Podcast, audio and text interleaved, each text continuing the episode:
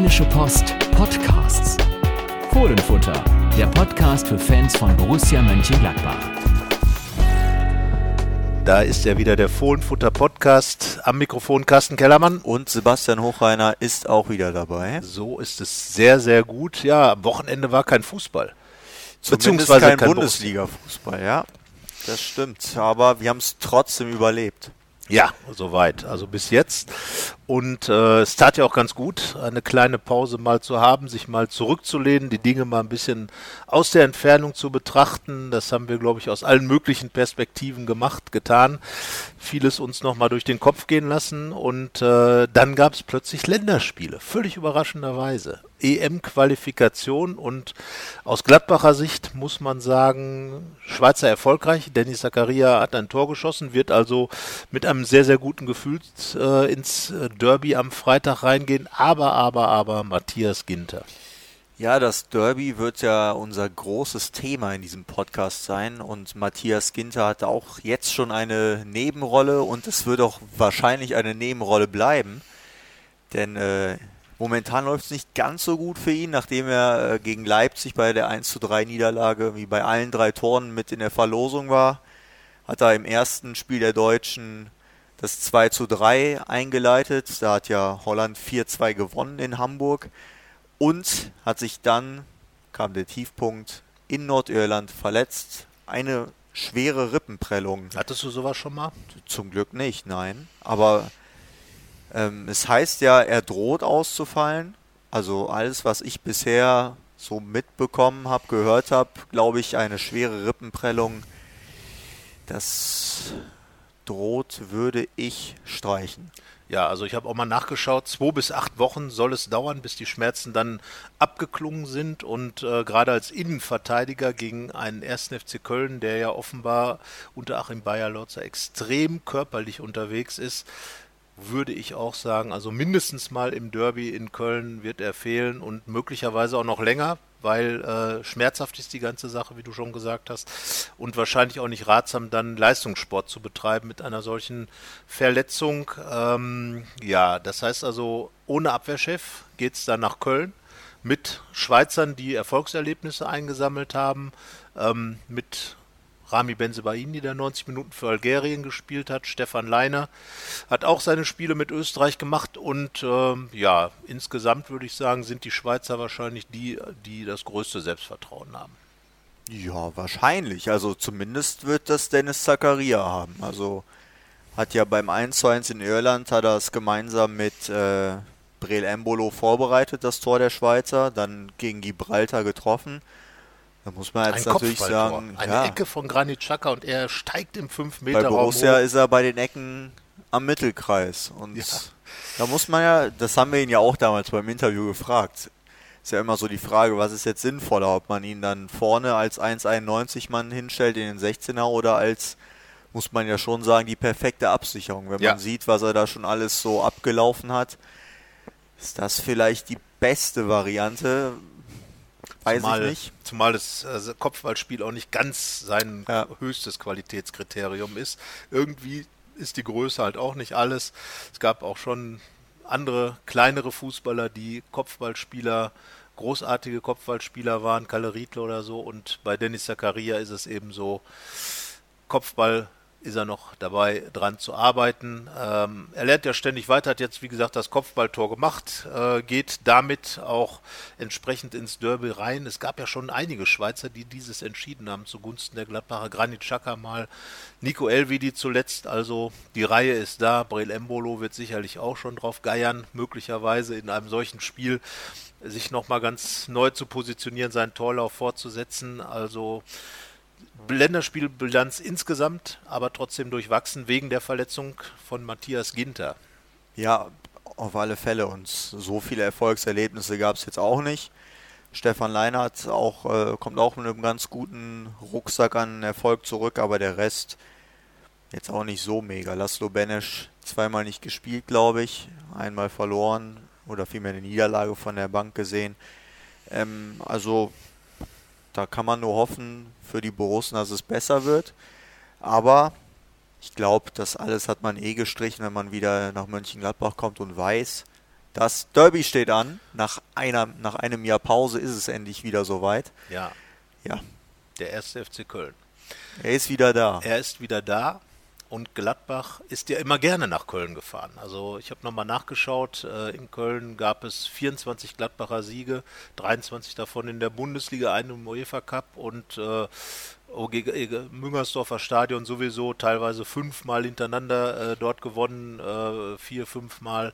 Günter Netzer, Uwe Rahn, die besten Torschützen mit jeweils sieben Treffern. Aber das muss man auch sagen, seit dem Umzug oder seit dem Umbau des Kölner Stadions in die sogenannte Rheinenergie-Arena, ins Rheinenergie-Stadion, äh, Gladbach zwar auch viermal gewonnen, aber Köln auch viermal gewonnen. Das heißt also eine ausgeglichene Bilanz. Ähm, und den letzten Sieg gab es halt 2017 damals Lars Stindl als Derbyheld aktiv gewesen, 3-2 gewonnen, er hat das 3-2 gemacht und ähm, ja, Lars Stindl ist auf gar keinen Fall dabei.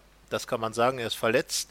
Und äh, die Frage ist jetzt halt ähm, zunächst einmal, nicht wer Stindel ersetzt, das ist ja klar, dass da vorne anders aufgestellt wird, aber wer wird für Matthias Ginter spielen? Denn ich glaube, die Defensive wird eine entscheidende Rolle spielen. Eigentlich kann es da nur einen geben und das ist Toni Janschke. Mhm. Also der alte Recke. Ich meine, er hat ja jetzt schon häufig genug bewiesen, dass er egal wann du ihn brauchst, schmeiß ihn rein, das wird schon funktionieren. Und ähm, deswegen, also klar, Jordan Bayer wäre eine Alternative, Rami Benzebaini wäre eine Alternative, aber Tobi Strobel vielleicht. Ja, wenn er fit ist. Aber wenn Marco Rose jetzt nicht auf Toni Janschke setzt, dann äh, glaube ich, gibt es viele, deren Glauben, die vom Glauben abfallen, auch Toni Janschke eingeschlossen, weil also er als ich sag mal, Urborusse ist ja jetzt seit 13 Jahren, glaube ich, bei Borussia. Das ist eine der, Zeit. Der weiß auch ganz genau, was es heißt, so ein Derby zu bestreiten. Wenn er spielen sollte, dann wird es sein achter Einsatz. Ein paar hat er leider verletzt und äh, verletzt verpasst und wurde auch ein, zwei Mal nicht eingesetzt. Aber klar, so einer, der lebt das Derby wahrscheinlich so richtig und der wird sich richtig drauf freuen und ja, bei ihm muss man es einfach sagen, wird halt seine Sache wahrscheinlich wieder äh, sehr solide runterspielen. Das glaube ich auch, weil äh, Toni Janschke hat halt einen großen Vorteil, der vielleicht ein bisschen selten geworden ist in der, in der Fußballbranche, wo doch extrem große Egos unterwegs sind. Er weiß genau, was er kann, aber er weiß auch, was er nicht kann. Und er hat nie versucht, das, was er nicht kann, irgendwo auf den Platz zu bringen, sondern sich immer auf das konzentriert, was er kann, hat das mit viel Einsatz, viel Herzblut gemacht.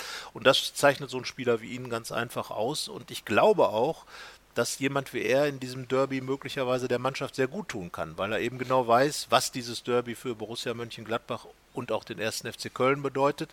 Und ich erinnere mich dann die vergangene Saison, als ähm, ein Nachbarschaftsduell in Düsseldorf extrem schlecht gelaufen ist für Borussia, weil eben genau dieser Grundgedanke, den Toni Janschke wahrscheinlich reinbringen würde, nicht da war. Ähm, der nämlich zu wissen, dass die Düsseldorfer in diesem Spiel extrem heiß waren, die Gladbacher sehr kühl, sehr cool, wurden völlig überrumpelt und das darf jetzt natürlich in Köln nicht passieren. Da könnte natürlich einer wie Toni Janschke, der diese ganze Emotion zwar äh, nicht auf dem Platz mitnehmen wird, um eben die Ruhe zu bewahren, aber der genau weiß, was da kommt, wie, wie heiß das werden wird im Stadion, das könnte schon da hilfreich sein. Ja, wenn man sich damals an die Zeit erinnert, vorher hat Borussia gegen, in Mainz und gegen Freiburg gespielt, 1-0 gewonnen und 1-1, mit dem Innenverteidiger-Duo Janschke Elvedi.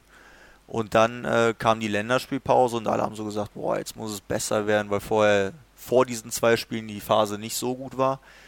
Und dann hat äh, Matthias Ginter wieder für Toni Janschke gespielt und hat, glaube ich, nach fünf Minuten das erste Gegentor mit eingeleitet. Ja, er hat den Ball nicht getroffen. Ja, also daran sieht man, ähm, es muss dann nicht schlechter für Borussia laufen, weil Matthias Ginter, so gut er auch ist und so wichtig er auch für Borussia ist, weil er ist mittlerweile der Abwehrchef oder hat auch viele ähm, wichtige Dinge, die einen Chef ausmachen, für sich übernommen.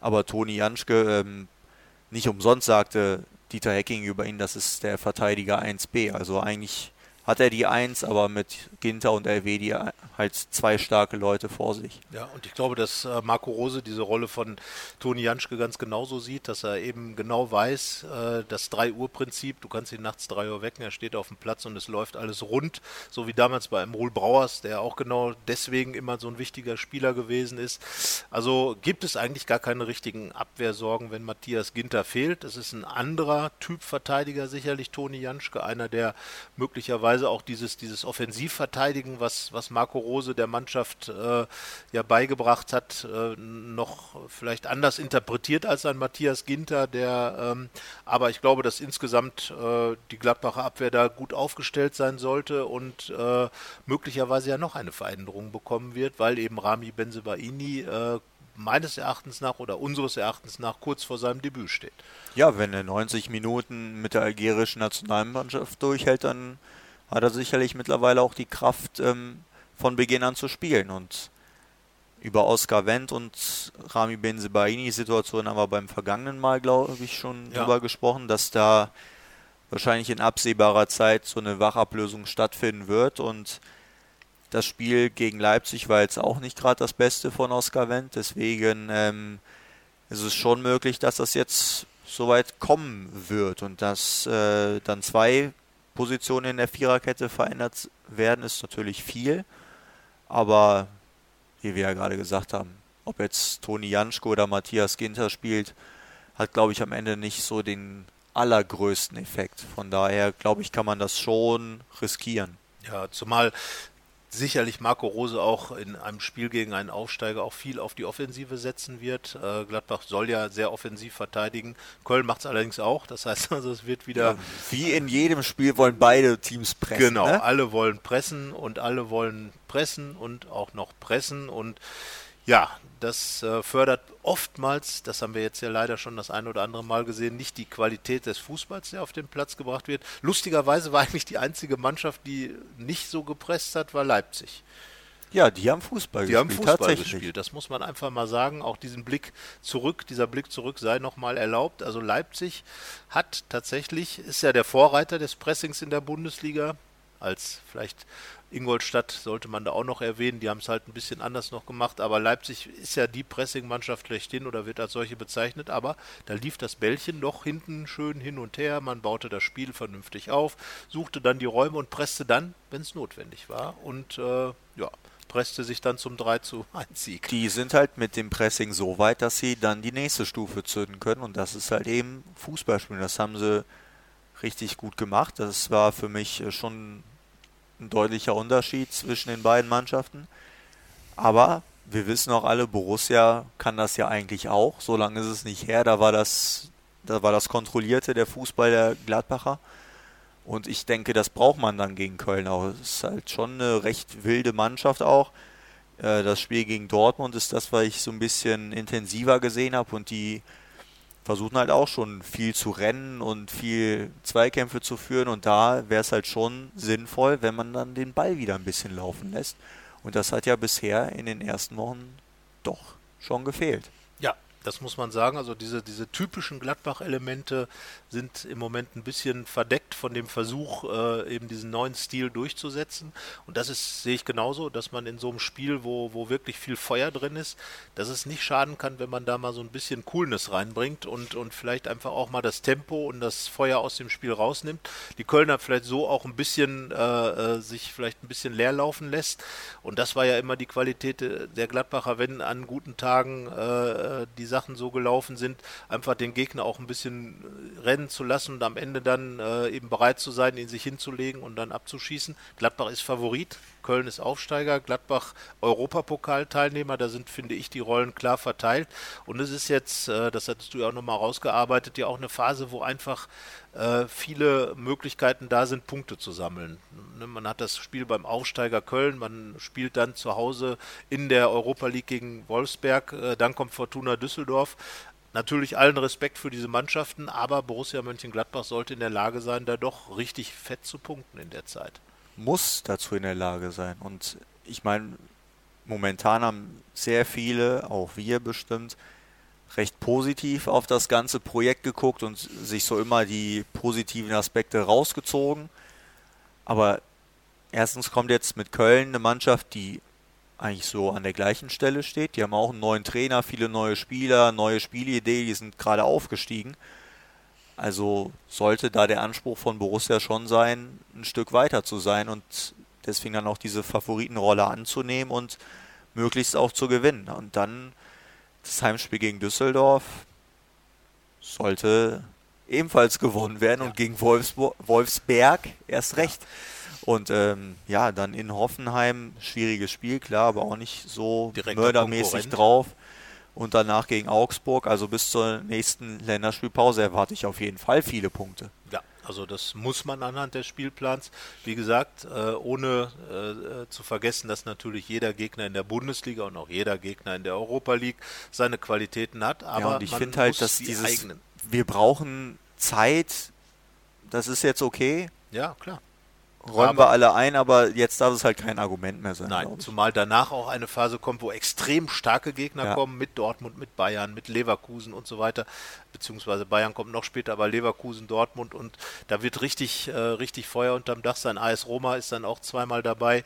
Also da muss jetzt schon eine Grundlage gelegt werden und ähm, ich glaube einfach auch, dass dieses Argument, wir brauchen noch Zeit und, und so, das zieht vielleicht in so einem Spiel wie gegen Leipzig, wenn es verloren geht, aber genau, ich glaube, ja. in einem Derby, eine Derby Niederlage entschuldigt gar nichts. Das, das hat man auch in, in, Zeiten von Dieter Hecking, aber auch von, von anderen Trainern gesehen. Auch ein Lucien Favre äh, ist ja letzten Endes nach einer Derby-Niederlage äh, zurückgetreten. Äh, Dieter Hecking hat äh, in Köln in, in der Schlussphase ein Derby verloren. Auch das war nichts, was, was ihn da wirklich weitergebracht hat. All diese, diese Dinge zeigen einfach, eine Derby-Niederlage ist mehr als nur eine Niederlage und ein Derby-Sieg umgekehrt ist natürlich auch mehr als nur ein Sieg. Denn das spornt an, das zeigt, dass die Mannschaft da ist und, und das wäre ja auch das, was jetzt auf den Platz gebracht werden muss, was in Düsseldorf vergangene Saison einfach gefehlt hat. Dieses wirkliche Annehmen der Situation, das, das Dagegenhalten, das Draufgehen, das anders sein jetzt vielleicht als das, was in den äh, vergangenen Jahren war, richtig sich reinzuhängen. Und das kann man jetzt in Köln ja zeigen. Also Dortmund-Köln hat ja gezeigt, die Kölner sind unangenehm, extrem unangenehm. Und ich glaube, dass Achim Bayerlotze ein Trainer ist, der seine Mannschaft extrem motivieren wird und denen natürlich äh, alle Register vorführen wird, wie oft Gladbach schon in Köln gewonnen hat, wie oft Köln äh, schon gegen Gladbach verloren hat und äh, dass man eigentlich jetzt alles anders, man will neue Geschichte schreiben und und und und und die Kölner könnten aus so einem Spiel extrem viel Energie ziehen. Und wenn ihnen das gelingt, dann ist eben das Schlagwort, was du gerade nanntest, verzeihen. Diese Zeit ist, glaube ich, vorbei. Also man hat Borussia den Auftritt in Sandhausen recht schnell verziehen, weil man weitergekommen ist. Das 0 zu 0 gegen Schalke wurde auch wohlwollend angenommen. Die Leistung in Mainz war auch nicht besonders gut, aber der Sieg kam dann dabei raus und Leipzig wurde ja schon sehr positiv drüber gesprochen. Viele haben da gute Dinge drin erkannt, aber am Ende muss man halt sagen 1-3 und ich finde nicht unverdient, beziehungsweise der Sieg war verdient für, für Leipzig. Deswegen, das ist ja, was ich sage, dass halt vieles wohlwollend aufgenommen wurde, aber jetzt, wie du schon sagst, Köln wird Rennen, kämpfen, beißen, spucken. Ich hoffe, beide Mannschaften spielen hin und wieder auch ein bisschen Fußball. Ja, das wäre schön.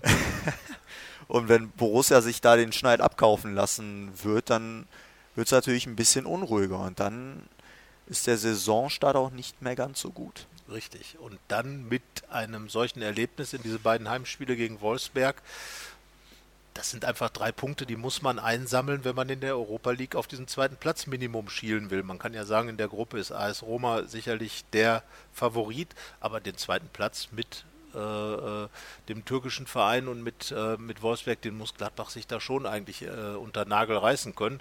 Aber dazu braucht man natürlich Heimsiege gegen, gegen die anderen Mannschaften und möglicherweise auch ein nicht verlorenes Heimspiel gegen Rom. Und äh, ja, die Basis wird gelegt. Die Basis wird dann auch gegen Düsseldorf gelegt. Äh, es, es, dauert ja immer noch an mit der, äh, mit der Heimproblematik, die, die sich seit, äh, seit dem Augsburg-Spiel im, im Januar da irgendwo hinzieht. Ich glaube, zehn sind es jetzt insgesamt, die nicht gewonnen worden sind. Und das ist einfach auch eine verdammte Menge. Und auch das hat sich noch nicht geändert. Das sind jetzt ein paar Dinge, die man angehen kann. Es darf kein zweites Düsseldorf in Köln geben. Es sollte dann mal einen Heimsieg geben, einfach um mal in die Saison auch richtig reinzukommen, um vielleicht auch so einen Flow aufzubauen. Und das, äh, da sind jetzt die beiden Spiele natürlich sehr, sehr gut für geeignet, wenn sie positiv verlaufen. Ja, der Ergebnisflow ist ja zum Glück für Borussia auswärts da. Also auch die beiden Auswärtspflichtspiele in dieser Saison gewonnen in Sandhausen und in Mainz. Ähm, deswegen, das äh, könnte vielleicht gar nicht so schlecht sein, dass das Spiel jetzt in Köln stattfindet. Also vielleicht ist, also ich kann es mir ehrlich gesagt nicht erklären, warum es eine Drucksituation sein sollte, im eigenen Stadion zu spielen und warum man auswärts befreiter ist. Aber scheinbar ist es so. Ich weiß nicht warum, aber. Hm. Vorher war es ja nicht so. Vorher genau, halt also da war es ja genau andersrum. Und da wurde alles weggespielt, was kam. Und dann plötzlich, ja, weil Hertha halt hier gewonnen hat in Gladbach, wir sitzen ja in Gladbach, deswegen hier, ähm, da war dann alles weg. Da war alles schwieriger, wobei ich sagen muss, man hätte eigentlich das eine oder andere Spiel auch gewinnen müssen, weil die Chancen natürlich da waren. Man hätte jetzt auch gegen Leipzig nicht verlieren müssen, wenn Brell Embolo seine zweite Chance genutzt hätte, aber da bin ich bei dir, das war schon eine verdiente Niederlage, weil Leipzig einfach deutlich reifer war und natürlich auch in Timo Werner einen Spieler hatte, der einfach so gut gewesen ist, äh, äh das Spiel dann auch zu entscheiden. Aber ähm, ja, man fährt nach Köln. Es werden natürlich auch reichlich Gladbacher da sein. Und ja, Köln ist dann halt irgendwie so gefühlt ein Heimspiel, weil da läuft es immer ganz gut. Und ähm, naja. Also es wird auf jeden Fall jede Menge los sein. Ich hoffe nur, dass es so bleibt, wie es bis jetzt ist, Stand Dienstagnachmittag, dass nichts passiert. Ja. Dass uns allen diese Geschichten erspart bleiben, dass man sich aufs Fußballerische konzentriert. Das schön. Weil äh, ich glaube, am Ende wollen alle nur ihr Team siegen sehen und äh, das ist das Wichtigste. Zumindest und die, die sich für Fußball interessieren. Ja, ich hoffe, dass da die meisten. Wir, dass äh, die dann auch die Oberhand behalten, dass das, was äh, Borussias Geschäftsführer Stefan Schippers gesagt hat, dass es eben ein Derby im Zeichen des Fußballs wird und äh, in nichts anderem. Das wäre wirklich wünschenswert, denn ähm, die Spiele haben natürlich immer was. Da, da sind eben die, Aufsteiger gegen den Europapokalteilnehmer, Köln gegen Gladbach. Natürlich ist im Hintergrund, Günter Netzer hat jetzt äh, bei der Ausstellungseröffnung äh, drüber gesprochen. Natürlich immer damals Netzer gegen Overath, einfach diese ganze Geschichte, die dahinter steht. Und jetzt dann auch die beiden neuen Trainer. Bayer Lorzer wird natürlich auch darauf erpicht sein, dem gehypten Rose ein Schnippchen zu schlagen. Das ja. ist natürlich auch eine Geschichte. Er kommt aus der zweiten Liga und, und will was hinstellen, will dem Rose zeigen, wo der Hase herläuft und so weiter und so fort. Also da ist so viel drin in dem Spiel, was rein fußballerisch auf dem Platz Spaß machen kann. Da brauchst du überhaupt gar keine äh, äh Leuchtbilder und äh, was, was auch immer da am Rande zu sehen sein könnte. Also auf den Platz gucken und jetzt ist halt die Frage, welche Gladbacher Spieler werden wir da sehen? Mein Tipp, gleich vorweg, Jan Sommer. Ja, ja. So. Mehr möchte ich dazu nicht sagen. äh, ich vermute, die er, ist, er, hat sich auch nicht verletzt genau, in den Länderspielen. Genau, also das wäre ja die einzige, äh, der einzige Anlass gewesen, die Vermutung auszusprechen, dass nicht Jan Sommer im Tor steht. Also Jan Sommer spielt ja bisher auch eine gute Saison, ja. hatte gegen Leipzig keine Chance, dreimal gegen Timo Werner alleine, zweimal ein bisschen dran gewesen irgendwie noch oder einmal zumindest ein bisschen Pech gehabt. Aber ähm, ja, also ich glaube, Jan Sommer ist jenseits jeder Diskussion. Er wird auch wieder die Kapitänsbinde tragen. Genau. Von daher passt. Und ich glaube, Stefan Leiner, der mir gegen Leipzig gut gefallen hat, er hat sich richtig gut eingelebt in der Bundesliga. Einige ja. äh, Flanken reingebracht hat, immer nach vorne und auch so dieses, dieses aggressive Spiel auch in eine positive fußballerische Energie übrigens umsetzt. Also ja. er hat ja gesagt, dass sicherlich seine Stärken das Physische sind, aber ich finde, dass er auch einige ganz gute fußballerische Aktionen daraus gesaugt hat. Also ganz klar rechter Verteidiger und dann sind wir in der Diskussion. Wir haben gesagt, Toni Janschke, ich könnte mir vorstellen, ja, ja, Toni Janschke. Also alles andere würde mich äh, erschüttern, würde ja. ich schon fast also nennen. Also hier ein klares Plädoyer, Herr Rose, Toni Janschke und sonst keiner. Ja, er hat also, sich auch verdient. Ja, es gibt einfach keine, keine richtigen Begründungen, warum es nicht so sein soll. Genau. Selbst in diesem Testspiel gegen Wien Wiesbaden, das ja in der Länderspielpause war, das wirklich, ich sage jetzt einfach mal nicht gut und untertreibt damit. Also er hat hier andere Worte gefunden, als wir da war, darüber unterhalten. Aber die Defensive in der Toni Janschke gespielt hat, äh, gespielt hat, die hatte sehr wenig Probleme und das lag halt auch daran, dass er da den Laden ganz gut im Griff hatte. Da war er halt derjenige, der auch zumindest keine Minuspunkte gesammelt hat und äh, die Partie in Mainz hat auch gezeigt, er ist da. Und äh, man weiß auch, er ist keiner, der, der den Rhythmus braucht. Deswegen schmeiß ihn rein und gut ist. Genau. Und dann zusammen natürlich. Da gibt es andere Positionen, wo man vielleicht Sorgen hat. Da werden wir noch drauf kommen. Daneben Nico Elvidi muss man auch nicht drüber reden. Ja. Der musste in Mainz raus, weil, weil, er, weil ihm schlecht geworden war. War wohl eine Geschichte mit der Hitze. Aber der kommt jetzt wieder rein und äh, der wird auch mit Janschke zusammen einen guten Job machen. Äh, ich glaube, die beiden haben auch eine ganz gute Bilanz, wenn sie zusammen gespielt haben in den letzten, in der letzten Saison. Saison ja. Und und äh, von daher gibt es eigentlich auch keine Diskussion. Und dann sind wir ja da, wo wir die These aufstellen, dass ein Algerier sein Borussia-Debüt feiern wird. Das glaube ich auch. Zumal die rechte Seite der Kölner, die haben da Neuzugang Ehi Sibue heißt er, glaube ich. Und der macht richtig Alarm über die rechte Seite. Das heißt, du brauchst du schon ähm, eine selbst gute linke Seite und vielleicht da werden wir gleich noch drüber sprechen. Vielleicht sagen sie dann sogar, wir stärken die Außen und spielen mit einem 4-3-3. Mal gucken, aber ich glaube schon, äh, es ist Zeit für das Debüt des Herrn Benze Baini. Er wird spielen. So, und vor der Abwehr, das ist auch eine spannende Position, finde ich. Also wir haben ja über Dennis Zakaria schon gesprochen. Er hat das in den Spielen bisher gut gemacht. Von daher gibt es eigentlich ja keinen Grund zu wechseln. Es sei denn, man spielt vielleicht anders mit einer Doppelsechs. Ja, das Weil ist. das ist ja äh, die Diskussion beim 4-3-3. Würde es ja wahrscheinlich eher eine offensivere äh, Doppel-8 sein. Aber vielleicht gibt es ja auch so ein 4-2-3-1. Wie gegen Leipzig. Wie das gegen Leipzig. Sein, ja. äh, diese Doppel-6, in der sich Dennis Zakaria ja noch viel mehr entfalten kann, finde ich. Weil er dann einfach dieses Umschaltspiel, das Box-to-Box, wie man so schön sagt, wunderbar spielen kann, ohne eben dann die Absicherung zu mhm. verlieren. Ähm, dann vielleicht sogar mit einem Christoph Kramer, der ist reingekommen gegen Leipzig und äh, das wäre eine Option, um einfach schon mal an der Stelle dicht zu machen, den Kölnern auch ein bisschen die Wildheit zu nehmen durch einen Christoph Kramer, der ja sehr geübt darin ist, ein Spiel zu beruhigen, sagen wir es mal so. Es gibt auch Leute, die sagen, er macht es ein bisschen langweilig, aber das kann in so einem Spiel gerade richtige, der richtige Ansatz sein, zu sagen, Kramer und Zakaria zusammen eingespielt natürlich auch, auch aus den vergangenen Spielzeit, ähm, zwei Leute, die da einfach Ruhe reinbringen können, aber von hinten raus Zacharias Wildheit dann eben auch was Positives reinbringen kann. Er spielt ja auch in der Schweiz diese Doppelsechs zusammen mit Granit Xhaka. Ja, ich bin da auch wahrscheinlich bei dir, wobei ich noch so ein bisschen Laszlo Benesch wird in meinem Kopf, wo ich mir denke, der Junge hat sich's auch total verdient, ja. weil habe ich nicht verstanden gegen Leipzig, warum er nicht gespielt hat. Und als er dann reinkam, hat er das nochmal bestätigt, warum ich es nicht verstanden habe, weil er ist einfach richtig gut drauf. Ähm, deswegen, also ich suche gerade noch die Position, weil eigentlich finde ich das auch ganz charmant, Zakaria und Kramer. Vielleicht ist es dann am Ende doch ein 4-3-3 mit zwei Achtern. Vielleicht, ja, doch, ich nehme das, komm. Zakaria auf der 6 und dann davor Benesch und. Denkbar. Neuhaus. Und dann kommt es eben auf das an, was vorne aufgebaut würde. Das wäre dann ja Embolo, Tyram und Player. Ja, also es gibt halt wirklich so ein paar Sachen gerade, wo ich ein bisschen über Prinzipien nachdenken muss und so von mir, weil ich ja immer gesagt habe, Brel Embolo ist einer, der gehört vorne ins Zentrum.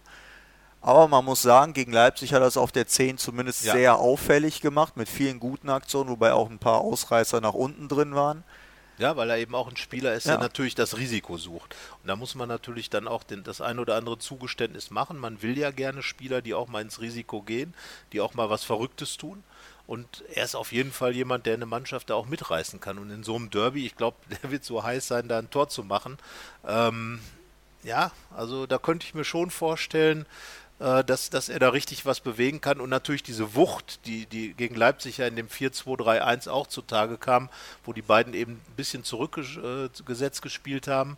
Ähm, ich könnte mir übrigens auch einen Laszlo Benesch auf der 10 vorstellen. Mhm. Er ist ja auch einer, der ein sehr intelligenter Spieler ist, der ähm, auch, sagen wir mal, extrem oder viel ein bisschen so diese Grundaggressivität reinbringen kann. Und äh, warum sollte nicht er der sein, der dann zwischen diesen beiden nämlich Embolo und Tyram spielt und davor dann eben Player, dann wären wir beim 4-2-3-1. Hätten die Doppel-6, könnte auch durch eine kleine Umstellung ins 4-3-3 dann gehen, indem einfach die beiden mit dem Ball dann Thuram und Embolo nach vorn gehen, Zakaria den Schritt nach vorne macht und dann hat man nämlich die Konstellation im 4-3-3. Hätte Benesch in der Mannschaft. Ich fand ihn auch richtig gut. Ich finde, er hätte sich diesen Startelf-Einsatz verdient und ich sehe ihn jederzeit als einen Spieler, der also auch auf, auf der 10 spielen kann. Okay, ich spring dir zur Seite. Also, Packen wir Neuhaus mal auf die Bank. Ja, also ich glaube, er tut sich immer noch ein bisschen schwer, Florian Neuhaus. Äh, das Prinzip von Marco Rose war ja bisher, ihn spielen zu lassen, um sich zu befreien.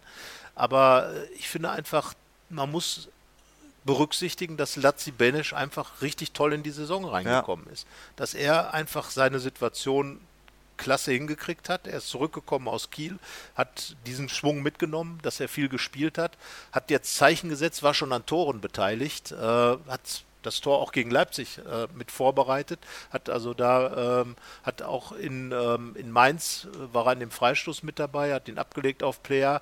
Und ich finde einfach, er hatte sich verdient in so einem Spiel, wo er, glaube ich, auch jemand ist, der so, äh, ich glaube, der, der findet solche Spiele richtig gut. Und das ist auch einer, der in solchen Spielen dann so ein bisschen explodieren kann. Von daher, würde ich das Mittelfeld so aufstellen. Also wirklich diese Doppelsechs zur Absicherung, vielleicht auch um den Kölnern so ein bisschen das Feuer rauszulutschen und, und dann eben mit dem Kramer, mit, mit Zakaria als, als Staubsauger und dann mit dem Ball einfach Power von Zakaria, die Aggressivität von Benisch, da vorne dann Thuram, Plea und, und Embolo, die ja auch alle schon getroffen haben. Also ich glaube, das wäre eine ganz interessante äh, Offensivangelegenheit. Ja, am Ende wird wieder jemand anders entscheiden? Möglicherweise ist es Marco Rose. Vermutlich wird es so sein. Aber wir haben ja gehört äh, von René Maric, dass es immer ein großer Kreis ist, in dem diese Dinge also diskutiert werden. Also da wird werden. genauso diskutiert, wie wir es hier gerade machen. Genau. Und da wird man vielleicht auch lange nicht wissen, welche Variante man ja. nimmt. Also es wird... Und am Ende entscheidet oft der Bauch. Der Bauch, genau. Das, wir haben ja ein wirklich, fand ich, interessantes Gespräch geführt mit mit eben diesem René Maric und auch mit Philipp Schützendorf. Die beiden sind ja so die Taktikfüchse der Borussia. Und äh, die haben das gesagt, ja. Es ist manchmal einfach nur der Bauch. Das ganz große philosophische Geheimnis des Fußballs ist die Bauchentscheidung. Ja. Und das ist doch auch das Schöne. Ja, genau. Weil das macht den Fußball interessant und letzten Endes auch liebenswert, weil er einfach tut, was er will und manchmal die verrücktesten Dinge entstehen, weil irgendwer gesagt hat, ich habe irgendwie das Gefühl, dass das und das passieren muss. Wer weiß, vielleicht spielt dann plötzlich auch ein Patrick Herrmann, der ja auch ein alter Derby-Hase ist. Vielleicht sind es genau diese Typen, die man gerade braucht. Und ähm, dann kommt am Ende der rein, den wir ganz anders gar nicht berücksichtigt haben. Denn wer weiß, der macht dann das Tor. Und entscheidend ist einfach nur, dass da ein Sieg rauskommen muss. Das stimmt. Liebenswerter Fußball. Hoffen wir, er wird liebenswert auf dem Platz, schön neben dem Platz. Ruhig. Friedlich. Schöne Singen und Und äh, dann gehe ich von einem auch friedlichen Ergebnis aus. Einem Unentschieden würde das ja, ja bedeuten. Ich hoffe eher auf ein 2-2 als ein 1-1. Ja, vier Tore wären natürlich attraktiv, haben wir in Mainz auch gesehen. Ich sage jetzt einfach mal, dass Gladbach 2 zu 1 gewinnt, denn diese Qualität sollte die Mannschaft haben sollte sich von Köln nicht den Schneid abkaufen lassen und hat, finde ich, äh, wenn man dieses Düsseldorf-Spiel der vergangenen Saison im Hinterkopf hat, wirklich noch was gut zu machen und sollte deswegen äh, für die Fans, natürlich auch für sich selber einfach das Spiel gewinnen und äh, damit dann auch gleich mal ein fettes Zeichen setzen. Das wäre natürlich ein Derby-Sieg. Also von daher sage ich jetzt mal 2 zu 1 für Gladbach. Das werden wir uns anschauen. So wird es sein. Und dann freuen wir uns auf ein fußballorientiertes Vergnügen. Genau darauf freuen wir uns und diese Freude sollte auch anhalten. Das wäre schön. Bis nächste Woche. Bis wir werden dann Woche. über das Derby sprechen. Genau. Und jetzt viel Spaß beim Fußball. Bis, Bis dann. Ciao. Mehr bei uns im Netz www.rp-online.de